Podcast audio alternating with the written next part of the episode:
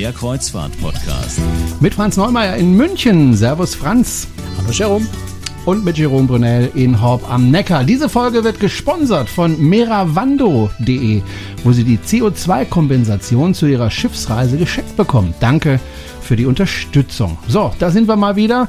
Franz, und äh, du warst wieder unterwegs, ähm, beziehungsweise ja, du warst unterwegs, aber du warst auch irgendwie auf einer Insel, hast aber nicht einen auf Robinson Crusoe gemacht, denke ich mal, sondern äh, du warst auf einer ganz, ganz speziellen Insel. Was hat das denn mit Kreuzfahrt zu tun, um Himmels Willen?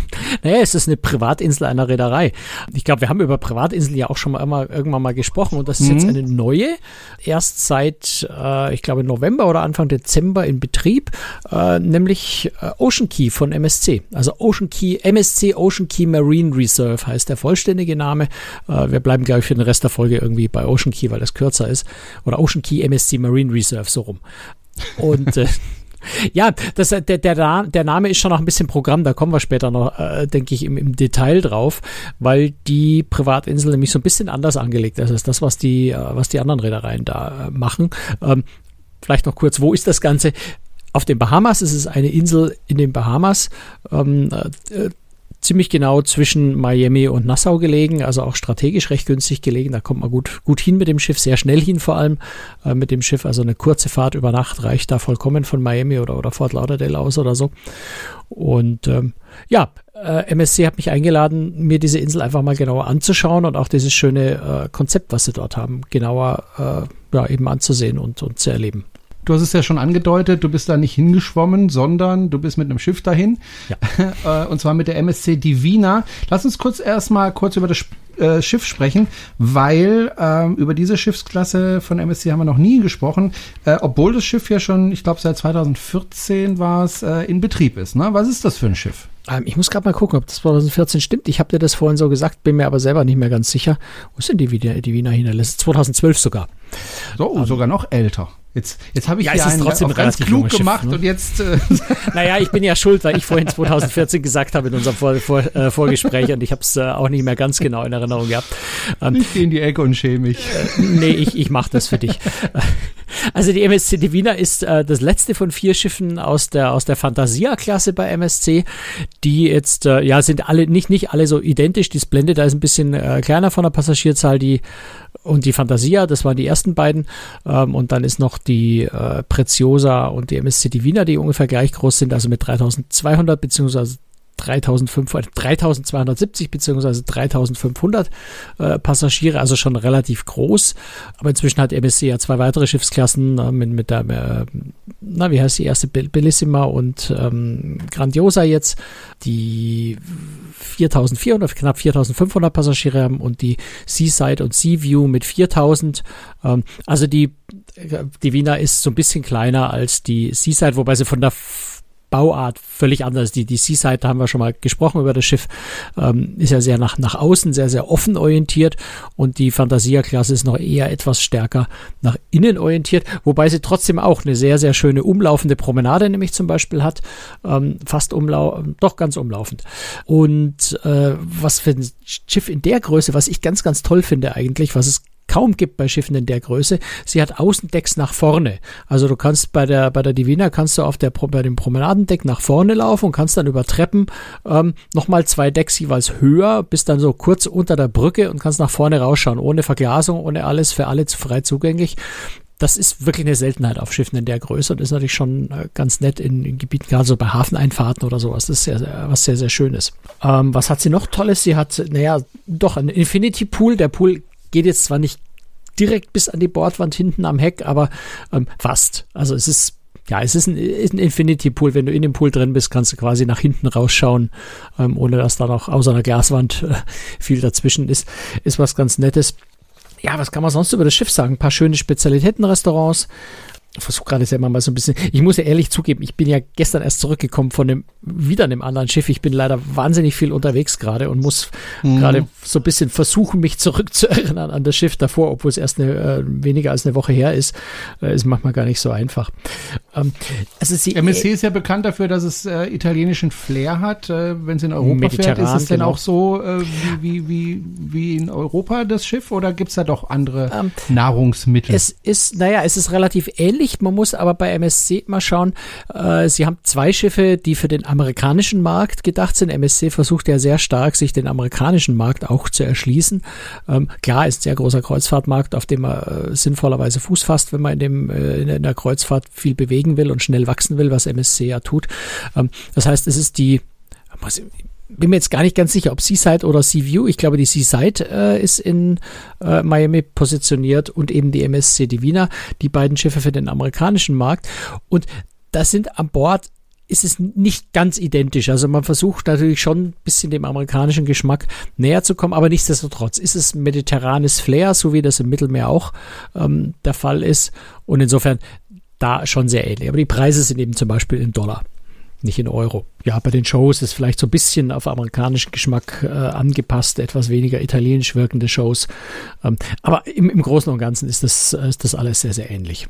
Eine Besonderheit hat das Schiff ja, es war ja das erste Schiff mit dem Yachtclub drauf, ne? Also die Schiffsklasse, genau. Also die Fantasia-Klasse ist die Schiffsklasse, wo das erste Mal der MSC Yachtclub eingeführt worden ist. Dieser spezielle Bereich äh, mit nur Suiten, äh, wo eben ein, eine, eine eigene Lounge, ein eigenes Sonnendeck, ein spezielles Restaurant für die Suitengäste eingeführt wurde, was auf den nachfolgenden Schiffen ja dann auch überall der Fall ist ähm, und was bei MSC einfach sehr, sehr erfolgreich läuft und was auch wirklich ein spannendes, äh, spannendes Teil auf dem Schiff ist, ein spannender Bereich auf dem Schiff ist, weil man dort, ja, Butler-Service kriegt, aber zu eigentlich relativ günstigen Preisen. Also insofern eine ganz spannende Variante, in, in, in Luxus zu schwelgen, zumindest in einem gewissen Grad von Luxus zu schwelgen, ähm, auf einem großen Massenmarktschiff.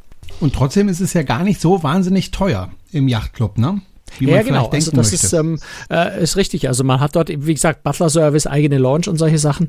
Ähm, kann das schon aber auch mal so für, ja, wenn man Glück hat, vielleicht auch mal für unter 2000 Euro die Woche ähm, erwischen. Die, die Katalogpreise sind natürlich ein bisschen höher. Ähm, aber da kann man schon mal ganz günstige Schnäppchen erwischen. Und wenn man das so mit, mit Suitenpreisen vergleicht, mit, weiß ich nicht, TUI großes äh, AIDA oder so, äh, oder auch mit anderen amerikanischen Reedereien, dann ist es schon recht günstig. Dann seid ihr irgendwann angekommen, du hast gesagt, nach einer Nacht äh, an dieser Insel, Ocean Key. Ich habe noch nie so eine Insel gesehen, muss ich ehrlich gestehen. Ich stelle mir das aber so vor, das ist das Paradies auf Erden und da gibt's überall Bars, Strandbars und da gibt's Pools und da gibt's äh, Möglichkeiten, sich zu vergnügen und, und so weiter und so weiter. Ist das tatsächlich so oder mache ich mir dann völlig falsches Bild? Nee, du machst ja da kein völlig falsches Bild. Das ist äh, die Grundidee von einer Privatinsel und die anderen Reedereien haben ja auch äh, ganz viel. Ne? Also ähm, Disney hat eine, ähm, Royal Caribbean hat zwei, drei, zwei, genau zwei, planen noch mehr. Holland America Line hat eine, ähm, Princess äh, hat eine, Norwegian Cruise Line hat zwei. Ähm, alles in, in, in den Bahamas oder in ähm, zum Teil dann in, in, in ähm, na, wie heißt das? Äh, Belize äh, im Fall von äh, Norwegian noch eine und na, jetzt komme ich nicht drauf. Äh, Labadie äh, ist in Haiti äh, von, von Royal Caribbean. Also alles in, in der Region Karibik, Bahamas. Und die Grundidee ist wirklich eine, eine Trauminsel zu schaffen, ähm, wo man eben den ganzen Tag unbeschwert Strand vergnügen kann, Wassersport machen kann. Und was die meisten anderen Reedereien tun, und darin unterscheidet sich äh, Ocean Key von MSC ganz deutlich, die meisten anderen Reedereien haben dort eine, eine riesige Vielfalt von ja, mehr oder weniger irrem Entertainment. Ne? Also große Wasserrutschen, Parks, ähm, sie haben Zip-Lines, äh, die zum Teil bei Royal Caribbean, Coco Key, was gerade frisch eröffnet wurde, letztes Jahr auch eine 500 Meter lange Zipline, die da im Zickzackkurs über die Insel verläuft, einen Heliumballon mit Aussichtsplattform, der auf 135 Meter aufsteigt. Also lauter so, so Großattraktionen, die in der Regel auch extra Geld kosten, für die man also auch nochmal quasi Eintritt äh, bezahlt, wenn man die benutzen möchte. Und äh, MSC hat gesagt, wir verzichten auf all dieses Brimborium ganz bewusst und machen eher eine, eine ja, so eine, so eine völlige Relax-Insel, ähm, naturnah, ähm, einfach zum Entspannen und Genießen. Und äh, das Spannende bei, bei Ocean Key ist, dass diese Insel früher zum Sandabbau benutzt wurde. Also die, diese Insel ist einfach industriell genutzt worden. Da muss man sich vorstellen, das sind große Maschinen, Bagger, Baggerkräne, Bagger, Schiffe, äh, die dort einfach Sand abbaggern, der im Wesentlichen, weil das ein ganz, ganz wunderbarer weißer, feiner Sand ist, äh, der wurde im Wesentlichen zum Beispiel nach Florida verkauft, um dort äh, Strände aufzuschütten, die dort wegerodiert sind. Ähm, also um andere Strände. Also da ist ein Strand quasi abgegraben worden, um an einer anderen Stelle den Strand wieder aufzufrischen. Ähm, so ist die Insel äh, sehr, sehr lange, viele, viele Jahre lang genutzt worden und entsprechend sah diese Insel natürlich auch aus. Einfach ein riesen Fleck Sand äh, mitten im Meer und ähm, wie die, die, die ähm, Inselmanagerin uns im Interview beschrieben hat, sie haben unglaubliche Mengen an Altmetall gefunden, also alte Maschinen, die da einfach im Meer vor sich hin verrottet sind, ähm, unglaublich viel Müll. Ähm, also einfach eine vollständig industriell genutzte Insel, die MSC über, über mehrere Jahre hinweg jetzt, das hat auch ein bisschen länger gedauert als ursprünglich geplant, eben weil man auch auf viele Dinge gestoßen ist, von denen man vorher nicht, nichts geahnt hat und mit denen man so nicht gerechnet hat, ja, renaturiert hat und, und wieder ein, ein, angefangen hat, ein Paradies draus zu machen, ähm, ein Inselparadies, haben also, ich schaue gerade so ein bisschen nach den Zahlen, damit ich die finde, 75.000 Bäume gepflanzt, also sind unglaublich viele Palmen, die dort äh, schon sind. Ähm, es ist natürlich na, kahl ist das falsche Wort, aber es ist noch nicht mal, es ist jetzt so kein, schaut nicht aus wie ein Dschungel, die ganze Insel. Das ist schon sehr, sehr viel Sand, sehr viel weiß, sehr viel hell noch. Ähm, die Palmen sind jetzt noch nicht riesengroß, die müssen natürlich ein bisschen anwachsen, größer werden. Muss ja immer dran denken, es ist erst im November oder im Dezember eröffnet worden. Ähm, aber man sieht schon, äh, dass es schön, schön zuwuchert. Es sind schon ein paar Stellen, die wirklich so mit diesen grünen Bodendeckerpflanzen, äh, die der Karibik so typisch sind, ähm, überwuchert sind. Und ähm, es ist schon, kommt schon in die Nähe von einem kleinen Paradies. Das, es gibt so ein paar Sachen, die toll sind. Das, was mich am meisten fasziniert hat an der Insel, gerade im Vergleich zu den anderen äh, Inseln der anderen Reedereien, ist, dass es sehr, sehr weitläufig ist. Also du hast unglaublich viel Platz. Es sind ja zahlreiche Strände, da können wir vielleicht im Anschluss noch genauer drauf eingehen. Und du findest überall einen Liegestuhl. Also nicht nur einen, sondern mehrere. Ähm, es ist ganz, ganz viel Platz. Wir waren manchmal an der Stelle, wo wir gedacht haben, haben wir irgendwie verschlafen, dass das Schiff schon abgefahren ist. Hier ist niemand mehr. Ähm, also du bist dann manchmal wirklich fast völlig allein äh, irgendwo, hast ganz viel Platz für dich. Und das ist schon sehr ungewöhnlich. Auf den anderen Inseln ist das eher so, dass es doch kompakt zugeht, sage ich mal, wenn trubelig. ein großes Schiff oder, oder zwei trubelig äh, vielleicht auch ist. Und das ist da ganz anders. Das, das habe ich sehr, sehr als sehr, sehr angenehm empfunden. Mhm. Aber Franz, wenn ich eine Kreuzfahrt mache, dann möchte ich doch auf einem Schiff sein und mit dem Schiff durch die Gegend schippern äh, und nicht unbedingt auf einer Insel sitzen, weil wenn ich auf einer Insel sitzen will, dann kann ich ja auch, was weiß ich, nach Ibiza fahren und da auf die Insel gehen. Dann brauche ich kein Schiff. Warum ist das Konzept trotzdem naja, aber du fährst ja mit dem, erfolgreich? Du, fährst, du fährst ja mit dem Schiff, fährst du ja äh, um verschiedene Destinationen anzugucken. Also du fährst ja normalerweise, also außer man macht eine Transatlantik oder so, fährst du nicht auf dem Schiff, um Schiff zu fahren, ähm, sondern du fährst, um wohin zu kommen. Und wenn du in der Karibik oder in den Bahamas unterwegs bist, dann ist es schon auch für sich genommen ein schönes Erlebnis. Aber äh, ich, ich glaube, die Faszination ist wirklich einfach einen völlig unbeschwerten Strandtag zu haben du hast ja dort, äh, man muss ja bedenken, du bist in der Karibik, bist ja irgendwo im, oft in der dritten Welt, du bist in Ländern mit hoher Kriminalität äh, und, und sowas. Auf so einer Privatinsel bist du vollkommen sicher, du kannst tun und lassen, was du willst. Du kannst an Land, äh, an, an, an, doch an Land, klar, auf der Insel, an Land, in den Bars, überall kannst du mit deiner Kabinenkarte bezahlen. Ähm, es ist alles einfach ganz, ganz unkompliziert und das mögen die Leute. Die, die Reisen mit den Privatinseln äh, sind sehr, sehr gut gebucht. Ähm, das sieht man also auch bei den anderen Reedereien, zum Beispiel Royal Caribbean nehme mit Kokuki, die sie ja gerade eben, wie ich vorhin schon beschrieben habe, neu eröffnet haben.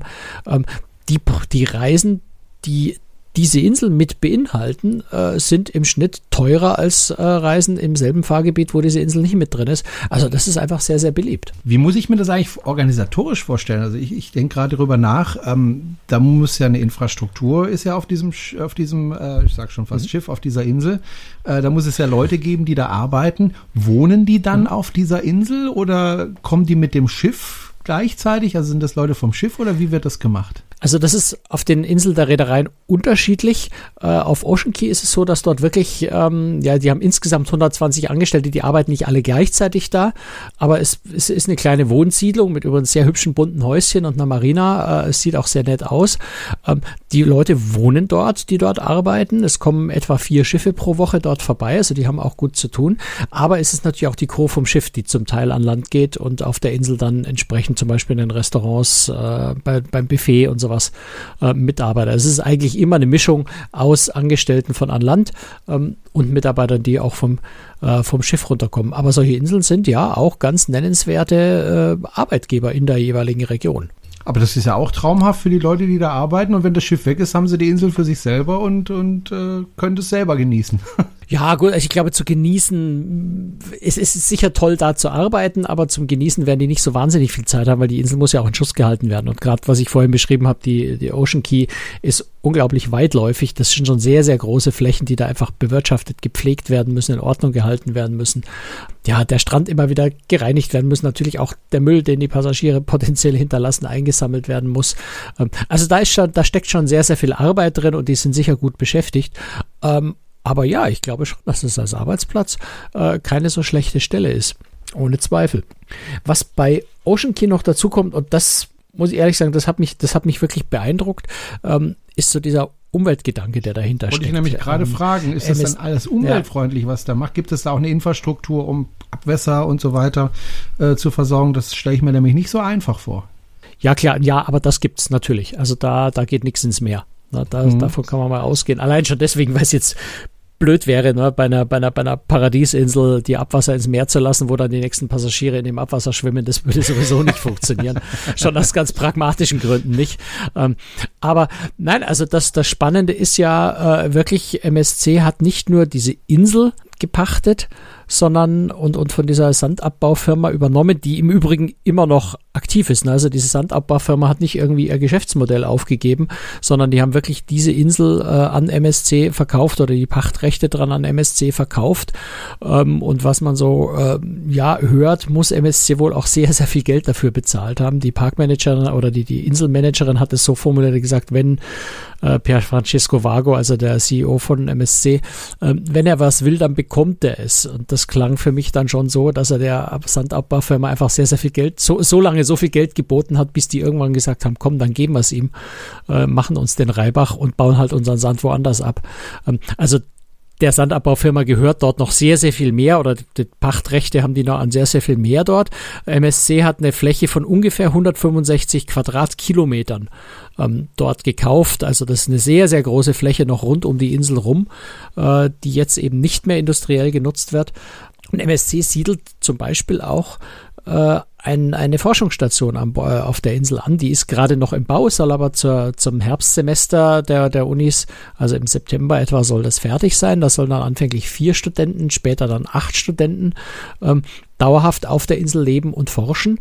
Ähm, da geht es um Meeresbiologie, es geht aber vor allem um, um Korallen. Also es wird äh, dort in der Nähe auch ein, ein, ein, ein größere Gebiete mit Korallenneuansiedelungen ähm, aufgebaut, wo sogenannte Supercoral, also Superkorallen ähm, angebaut angebaut, na, angebaut Quatsch, angepflanzt, äh, eingesetzt ähm, werden, die einfach den, den Korallenbestand dort wieder verbessern sollen. Superkorallen sind Korallen, die sie in der Forschung identifiziert haben als solche, die ja, bei veränderten Umweltbedingungen trotzdem überleben können. Ne? Also in Florida ist beispielsweise, wo ein großes Korallenriff eigentlich irgendwann mal war. Äh, es sind, glaube ich, 99 Prozent aller Korallen tot äh, in der, in, in der, auf den Bahamas. Wenn ich die Zahl richtig im Kopf habe, sind etwa noch 16 Prozent der Korallenbestände äh, intakt. Das heißt, das ist eine ganz dramatische Situation dort, wie auch an ganz vielen anderen Stellen mit Korallen. Und diese Superkorallen sind solche, die eben mit Erderwärmung, Verschmutzung und solchen Dingen besonders gut zurechtkommen, sodass man dort äh, mit Superkorallen forscht und versucht eben äh, wieder mehr Korallen ähm, anzusiedeln. Ähm, es gibt dort große Seegrasfelder, das heißt auch ganz viele ähm, ähm Meeresschildkröten. Äh, der, der Forscher, der das ganze Forschungsprojekt dort leitet und das Marine Reserve Projekt leitet ähm, und berät, äh, ist ein Haiforscher, also der beschäftigt sich sehr stark auch mit, mit Haien, die dort vorkommen. Ähm, also da tut MSC ganz, ganz erstaunlich viel und das hat mich wirklich sehr beeindruckt, weil ich sage mal, MSC hat sich noch vor, vor fünf, sechs, acht Jahren ähm, nicht gerade als der Vorreiter im Umweltschutz hervorgetan in der Branche und hat jetzt aber eine ziemlich starke Kehrtwendung gemacht ähm, und macht sehr viel in der Richtung. Also MSC Erinnerung ist die Reederei, die angekündigt hat, zum Jahr, von Jahresbeginn 2020 an sämtliche CO2-Emissionen der Schiffe zu kompensieren. Und da jetzt auf Ocean Key investieren sie wirklich auch sehr, sehr, sehr viel Geld in Umweltschutz, was man ich sage jetzt mal, als Reederei nicht tun müsste für eine Privatinsel. Also wenn ich mir die Privatinsel der anderen Reedereien anschaue, äh, das ist doch sehr, sehr stark auf Kommerz getrimmt und, und ja, wenn man diese Attraktionen anschaut, eine Zipline, wo ich dann mal 100 Euro bezahle dafür, dass ich fahren kann, das ist ein ganz großer Umsatzbringer. Bei MSC sieht es hier schon so aus, als würden die einfach natürlich auch Geld verdienen wollen mit so einer Insel. Das ist gar keine Frage. Ne? Also Business gehört dazu, ähm, aber schon sehr, sehr viel Geld einfach investieren in eine intakte Umwelt, beziehungsweise auch in die Forschung, diese Umwelt wieder intakt zu bringen und sie eben diese, diese Insel dort renaturieren, die vorher eine Industrieinsel war. Das hat mich sehr beeindruckt. Das finde ich sehr, sehr spannend, was sie da machen. Mhm. Natürlich ist die Insel äh, plastikfrei, ne? also es gibt nur wiederverwendbare Alufasserflaschen, äh, es gibt kein Plastikbesteck, ähm, die, die Strohhalme sind, sind biologisch abbaubar, also all diese Sachen, die man heutzutage schon fast als selbstverständlich sieht, ähm, zumindest bei uns in der westlichen Welt, äh, finden da auf dieser Insel eigentlich schon wie selbstverständlich statt. Ich weiß nicht, ob du mir darauf antworten kannst, trotzdem mal die Frage, ähm, die Insel braucht ja auch Energie. Weißt du, woher die Energie kommt? Also wird die auch auf der Insel hergestellt? Weißt du da irgendwas? Na, die muss auf der Insel hergestellt werden, anders mhm. funktioniert das nicht. Weißt also, du, wie? Da jetzt nicht irgendwelche Dinge. Ähm, um ehrlich zu sein, nein, ich bin mir nicht ganz sicher. Ich müsste es bin mir nicht sicher, ob ich es mir irgendwo aufgeschrieben habe. Ich weiß, dass ein bisschen was noch mit Generatoren äh, ich, ich gehe davon aus, dass es alles mit Generatoren gemacht werden muss. Anders, glaube ich, ist es im Moment noch nicht möglich. Ich kann mich aber erinnern, dass auch die Rede davon war, äh, dass über Solarkraft äh, nachgedacht wird. Ähm, also die Insel ist natürlich auch noch so ein bisschen im Aufbau. Das ist noch nicht alles äh, finalisiert. Da kommt immer wieder noch was Neues dazu. Äh, das Ziel ist wirklich, diese Insel so umweltfreundlich, so äh, gut in der Hinsicht zu machen, wie nur irgend möglich. Und ich gehe davon aus, dass da einfach auch noch einiges nachkommt. Aber die Frage muss ich so ein bisschen offen lassen. Ich bin mir nicht sicher. Bin gespannt, weil rein technisch, es gibt ja schon Inseln, die umgestellt haben von eben Generatoren auf Solarenergie mit einem Batteriespeicher dazu und dann äh, funktioniert das auch äh, und einem äh, Backup mit einem Generator, der aber eigentlich nie laufen muss. Äh. Wäre natürlich. Gut, du brauchst jetzt für dieses Solar-Ding, ja, also für Solar brauchst du relativ große Flächen, die hat die Insel jetzt nicht. Mhm. Also du müsstest dann sagen, ich sperre jetzt den hinteren Teil der Insel und, und äh, schaffe die Strände, die ich da gerade gebaut habe, ab, um dort Solar aufzubauen. Also das wohl eher nicht. Aber das ist jetzt so ein bisschen spekuliert. Ich kann da, da weiß ich wirklich jetzt zu wenig drüber, ähm, als dass ich das sagen könnte, was da auch die Planung von MSC langfristig Vielleicht ist. kriegen wir da ja bei Gelegenheit nochmal was mit und dann können wir nochmal drüber berichten. Das wäre nämlich ganz interessant und schön, wenn ja. man da die Energie das, auch regenerativ Das, das Wichtige ist, glaube ich, ne? ja, ja, also mein Eindruck ist halt einfach, dass MSC dort wirklich dieses Thema sehr, sehr ernst meint und durchaus auch mit sehr viel Geld vorantreibt ähm, und da jetzt nicht unbedingt den Kommerz primär im Vordergrund sieht. Ähm, vielleicht natürlich langfristig schon auch einen kommerziellen Gedanken dabei hat, weil sie sagen, mit so einer umweltfreundlichen Insel kann man natürlich auch werben und Leute Passagiere finden sowas gut. Ähm, Ziel ist ja auch, äh, dass zum Beispiel die Studenten, die dann auf der Insel sein werden, ähm, für die Passagiere auch entsprechende Ökotouren an, äh, auf der Insel anbieten, ähm, auch einfach zeigen und demonstrieren, was sie da machen ähm, und eben so einen ökofreundlichen Tourismus auf dieser Insel machen entlastet ja auch die Häfen rundherum, denn wenn das Schiff dort anlegt, äh, legt es nicht an einem anderen Hafen an und äh, du weißt ja auch, dass das äh, es langsam eng wird in den Häfen, dass einfach nicht mehr so viel Platz ist für die Riesenschiffe. Ähm, ein Vorteil ist ja auch für die Reederei, an den Tagen, an dem das Schiff äh, vor dieser Insel liegt, fallen keine Gebühren an. Ne? Ja, auch das, wobei natürlich der Unterhalt der Insel wesentlich teurer ist, als irgendwo Hafengebühren zu zahlen. Aber ähm, nach ja, also ich meine, äh, es ist Privatinseln sind immer eine schöne Möglichkeit äh, oder jede Art von künstlich geschaffenem künstlich geschaffene Destination. Das ist eine schöne Möglichkeit, irgendwo Overtourism zu reduzieren, ähm, Regionen wieder zu weniger zu belasten. Ähm, und in dem Fall habe ich ja vorhin schon erwähnt, ist es einfach auch durchaus eine relevante äh, Möglichkeit, lokal Arbeitsplätze zu schaffen, weil einfach sehr viele lokale Mitarbeiter von den Bahamas dort äh, beschäftigt sind und dadurch ihr Auskommen haben.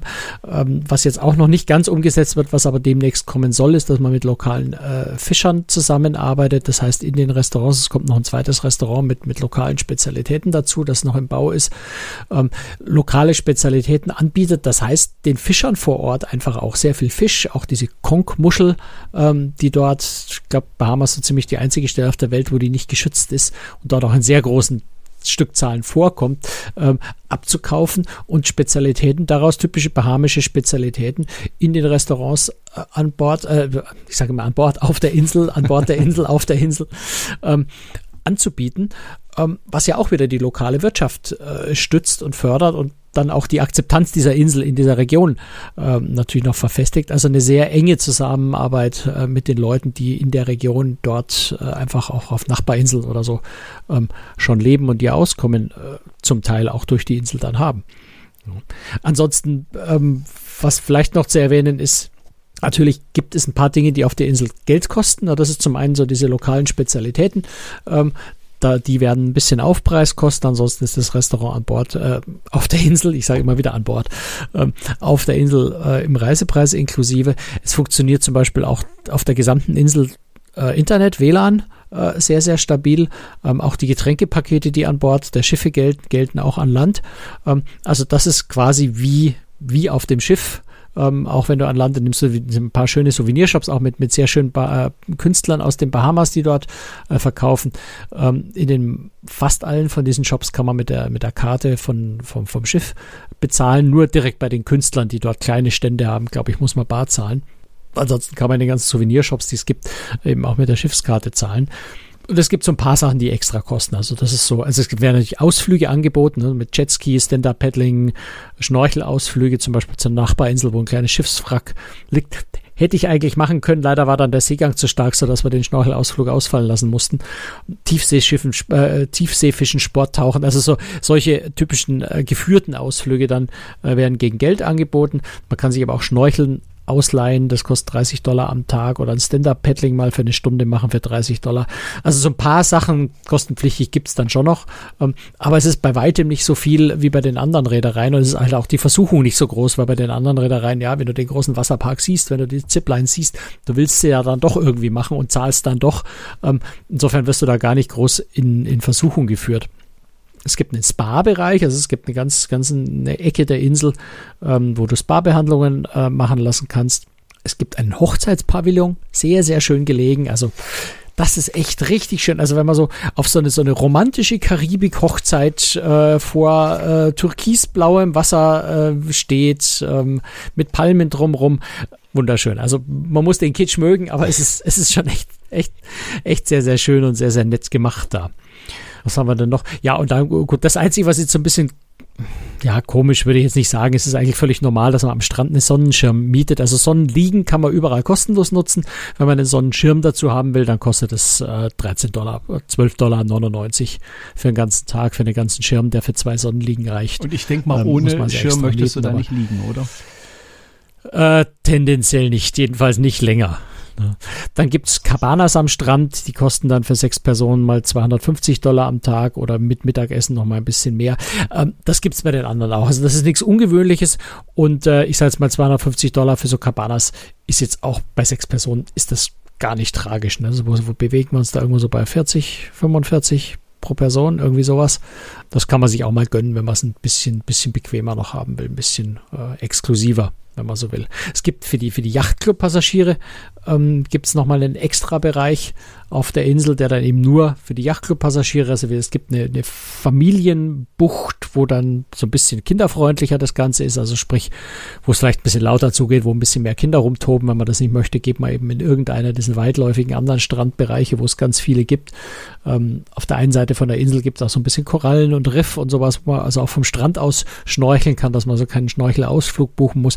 Es ist echt sehr, sehr flexibel. Was ich auch ganz witzig finde, ist, äh, es gibt überall auf die Insel, auf die, über die Insel verteilt äh, Food Trucks.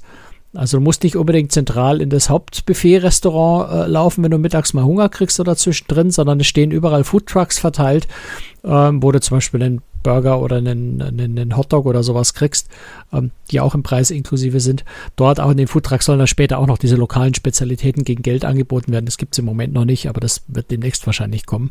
Aber finde ich auch eine ganz nette Idee, dass man dann einfach relativ naheliegend äh, ja, kleinere Bars irgendwo hat am Strand und eben diese Foodtrucks. Ich, ich, mich hat, mir, mir hat das Ganze sehr, sehr gut gefallen das, da, muss ich sagen. Kann ich mir gut vorstellen. Ich glaube, mir hätte das auch gefallen. Ähm, wie ist denn das? Äh, legt das Schiff an der Insel an oder wird er getendert? Nee, es liegt an. Also ich meine, das ist natürlich insofern ein großer Vorteil, dass es vorher eine industriell genutzte Insel war. Es gibt dort einfach schon einen Schifffahrtskanal hin, weil auch die Industrie natürlich äh, mit Schiffen dahin fahren musste, um den Sand da abzutransportieren. Das heißt, die Umweltzünden, die Korallenriffe zu zerstören, um so einen Kanal zu graben, das hat schon vor vielen, vielen, vielen Jahren stattgefunden durch die Sandabbaufirma. Ähm, und diesen Kanal kann natürlich MSC jetzt auch nutzen, ohne weiter was kaputt zu machen dort. Und ja, das Schiff legt an, was natürlich ganz praktisch, weil du auch zwischendrin immer wieder mal auf Schiff zurückgehen kannst, wenn du, weiß ich nicht, deine Schnorchelausrüstung an Bord vergessen hast oder, oder kannst einfach mal schnell zurückgehen. Ja, das ist, äh, das ist wirklich praktisch. Du musst da nicht tendern. Das ist schon sehr angenehm. Das Spannende, was wir ja vorhin gesagt haben, dass Ocean Key nicht weit von Miami wegliegt, ist, ähm, dass das Schiff am Abend auch sehr, sehr lange bleibt. Das wollte ich nämlich gerade fragen, ob, ob, das länger genau, bleibt, weil ja, abends finde ich es eigentlich ja, am schönsten am Strand. toll. Ja, also witzigerweise sind gar nicht so viele Leute dann an Land geblieben oder nach dem Abendessen wieder an Land zurückgegangen. Ähm, aber es ist halt zum einen, zum Sonnenuntergang gibt es ein, ein, gut, das ist ein künstlich gebauter Leuchtturm. Es ist kein echter Leuchtturm, aber er sieht aus wie ein Leuchtturm. Drunter ist eine wunderschöne Bar auf so einer kleinen Halbinsel. Und von dort aus kannst du den Sonnenuntergang beobachten, wie also die Sonne im Meer untergeht in der Lighthouse Bar. Da ist dann zum Sonnenuntergang ist Live-Musik. Also eine ganz, ganz wunderschöne, tolle Atmosphäre, ähm, dort zu sitzen. Und der Leuchtturm ist dann am Abend auch nochmal Attraktion bei einer Strandparty ähm, wo ja eben Strandparty mit, mit lauter Musik und großem Brimborium und, und, und, Tanz, wenn du das willst. Du kannst nicht ans andere Ende der Insel gehen, da ist es, da ist es vollkommen ruhig und friedlich, dann kriegst du davon gar nichts mit.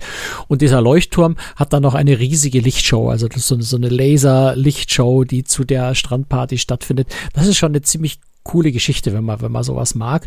Unter freiem Himmel eine Disco zu haben, wo dieser riesige Leuchtturm eine gigantische Leucht, Leucht- und Lichtshow ähm, abzieht, ähm, das hat was. Und wenn du halt einfach am Abend da bist, du kannst halt, wie gesagt, auch ans andere Ende der Insel gehen, dich einfach in den Sand legen, ähm, den Sternenhimmel über dir ähm, anschauen, dir ein Bierchen mitbringen ist, ist eine sehr schöne Sache, wenn du zum Sonnenuntergang und noch deutlich später in der Nacht ähm, noch auf der Insel bist. Ich kann mir ehrlich gesagt nicht mehr genau erinnern, wann wir wieder abgefahren sind. Ich müsste mal gucken, ob ich das auf die Schnelle finde. Ich könnte mir vorstellen, auch so Strandpartys, also mit Disco Also wir sind so. frühestens um 10. Ich glaube sogar, dass wir erst um Mitternacht abgefahren okay. sind. Ich bin mir jetzt noch nicht mehr ganz sicher. Also Strandpartys fände ich schon cool am Abend, so mit Musik und Tanz und ja. fände ich cool. Also musst du nicht nur cool fänden, sondern das findet da tatsächlich statt. Gut. Haben wir alles äh, geklärt. eins, eins würde ich gerne noch wissen. Ähm, du mhm. befindest dich ja auf einer Insel und da liegt ein Schiff davor. Was ist, wenn du jetzt vergisst, äh, dass das Schiff gleich ablegt und äh, Kannst du da irgendwie dran erinnert werden? Gibt es da Lautsprecher auf der Insel verteilt, wo es dann heißt, Brunel, komm jetzt endlich mal aufs Schiff, wir warten auf dich? Also es sind es, entlang der Laufwege sind überall Lautsprecher von Bose übrigens, ähm, wo äh, finde ich jetzt ganz. Äh, am, am, Anfang fand ich es komisch, äh, am Ende habe ich es dann verstanden und das stört auch nicht weiter. Also es sind überall entlang der Wege äh, sind Lautsprecher, da kommt auch immer Musik raus. Witzigerweise ist diese Musik dann angepasst, wo auf der Insel du gerade bist. Also so mhm. im Spa-Bereich läuft eben so diese ruhige Spa-Musik in der, in der Nähe von dem von dem von dem Lighthouse äh, Bay Strand. Das ist so der, der lebhaftere, wo immer schöne Sitzkissen am, am Strand sind und sowas sowas, äh, läuft eine etwas flottere Musik. Also die Musik passt dann auch immer so ein bisschen zu dem Bereich auf der Insel, wo du läuft bist. Läuft da auch Pirates ähm, of the Caribbean, hab, die Filmmusik? Habe ich nicht gehört, aber ich habe nicht jetzt nicht ständig alle Musik überall gleichzeitig angehört. Ähm, ich fand es am Anfang so ein bisschen komisch, weil ich mir gedacht habe, komisch, so, so, eine, so eine ruhige Wellnessinsel, wo eigentlich gerade Halligalli nicht angesagt ist, läuft dann plötzlich überall Musik. Aber du hörst sie im Wesentlichen wirklich entlang der Laufwege, wenn du, wenn du dich also bewegst. Sobald du dich irgendwo an den Strand legst, ist die Musik nur noch an wenigen Stellen wirklich leise im Hintergrund zu hören. Stört also dann da auch tatsächlich nicht. Insofern ganz viel. Also ich könnte mir vorstellen, dass man vielleicht über diese Lautsprecher Leute ausrufen könnte, aber ich glaube, du kriegst es mit. Ich meine, es wird irgendwann dunkel. Irgendwann machen dann so die Bars langsam zu. Ähm, ja, und ich die Leute sind weg. Es gibt ja, es gibt, ja gut, es gibt, es gibt natürlich überall Crew. Es gibt die, die, die, die, die Mitarbeiter auf der Insel. Äh, die dich sicher irgendwann mal aufmerksam können. Übrigens, du solltest vielleicht jetzt mal so langsam Richtung Schiff gehen. Ähm, ja, keine Ahnung, ob das passieren kann, dass da jemand vergessen wird. Ich, ich meine, du checkst auf dem Schiff ja ganz normal mit deiner Schiffskarte aus und kommst wieder zurück und checkst wieder ein. Das heißt, wenn jemand fehlt, weiß man das auch. Ähm, im, im, Zweifel, weiß ich nicht, wahrscheinlich würden sie vielleicht mit ihren, mit ihren äh, Golfkarts dann irgendwie losfahren und, und denjenigen noch suchen auf der Insel oder so. Sich untereinander per Funk verstehen. Das ist jetzt spekuliert, aber ähm, so groß ist die Insel dann jetzt auch wieder nicht, dass jemand vollkommen im Urwald verloren gehen könnte und nie wieder gefunden wird und dann zehn Jahre später sein Skelett irgendwo. Äh, eher nicht, ne? Also ich glaube schon, dass da immer alle Leute mitkommen dann wieder. Okay. Und irgendwann bist du einfach auch müde. Also so, so ein Tag auf so einer Insel, obwohl du vielleicht nichts tust, äh, ist schon auch recht anstrengend. Irgendwann willst du dann noch einfach was zurück an Bord und in deine Kabine und vielleicht mal duschen, nachdem du im, im Salzwasser gebadet hast. Also irgendwann ist dann auch wieder genug am Abend. Gibt es eigentlich auch die Möglichkeit, unabhängig vom Schiff auf der Insel zu bleiben? Also zu sagen, okay, ich fahre mit dem einen Schiff äh, auf die Insel und fahre dann nee, aber zwei Schiffe später erst wieder runter. Nee, also soweit ich weiß, will Royal Caribbean oder probiert das gerade schon aus, so eine Variante, dass man das tatsächlich tun kann. Bei MSC geht es nicht. Ähm, allein schon, weil ja irgendwie keine Hotelkapazitäten mhm. oder sowas auf dem Schiff vorhanden sind, wo man übernachten könnte. Ich stelle mir das auch auf der Insel. ich werde es nicht mehr los. Nein. Und äh, ähm, ja, es ist logistisch sicher auch sehr, sehr schwierig, weil du deine Kabine wäre ja dann leer auf dem Schiff, wenn das Schiff weiterfährt und auf der anderen Seite müsste bei dem nächsten Schiff, das kommt, für dich eine Kabine frei sein. Das heißt, man müsste dann vielleicht irgendwie immer so ein gewisses Kontingent an Leuten auf der Insel lassen und im nächsten Schiff mitnehmen. Ähm, es kommt ja auch nicht jeden Tag ein Schiff, sondern nur so drei bis viermal die Woche. Also stelle ich mir logistisch auch sehr, sehr schwierig vor, das zu machen. Na gut. Ich, ich denke aber, es, es, es genügt auch. Also du kommst irgendwie in der Früh um 10, glaube ich, sind wir an Land gegangen. Am Abend irgendwann um 10 musst du wieder zurück oder um halb 10 zurück an Bord sein. Äh, das reicht auch. Also du hast dann ja auch diese Abendstimmung, all das miterlebt und dann gehst du, glaube ich, auch ganz gerne wieder auf dein Schiff zurück in deine schöne Na Kabine. gut. Oder ich gehe einfach heimlich mit dem Ruderboot auf die Insel und genieße und tu so, als wäre ich ein Passagier. Kannst du versuchen. Kann man ja mal probieren. Okay, das war's für heute. Wir haben heute gesprochen über Ocean Key und über die MSC Divina. Und worüber wir in zwei Wochen sprechen, das erfahren Sie in zwei Wochen. So einfach ist das. Und wenn Sie uns unterstützen genau. wollen, dann tun Sie das gerne. Alle Infos dazu finden Sie auf unserer Webseite cruestricks.de. Dankeschön fürs Zuhören. Danke dir, Franz. Bis dann. Tschüss. Bis dann. Ciao. Servus.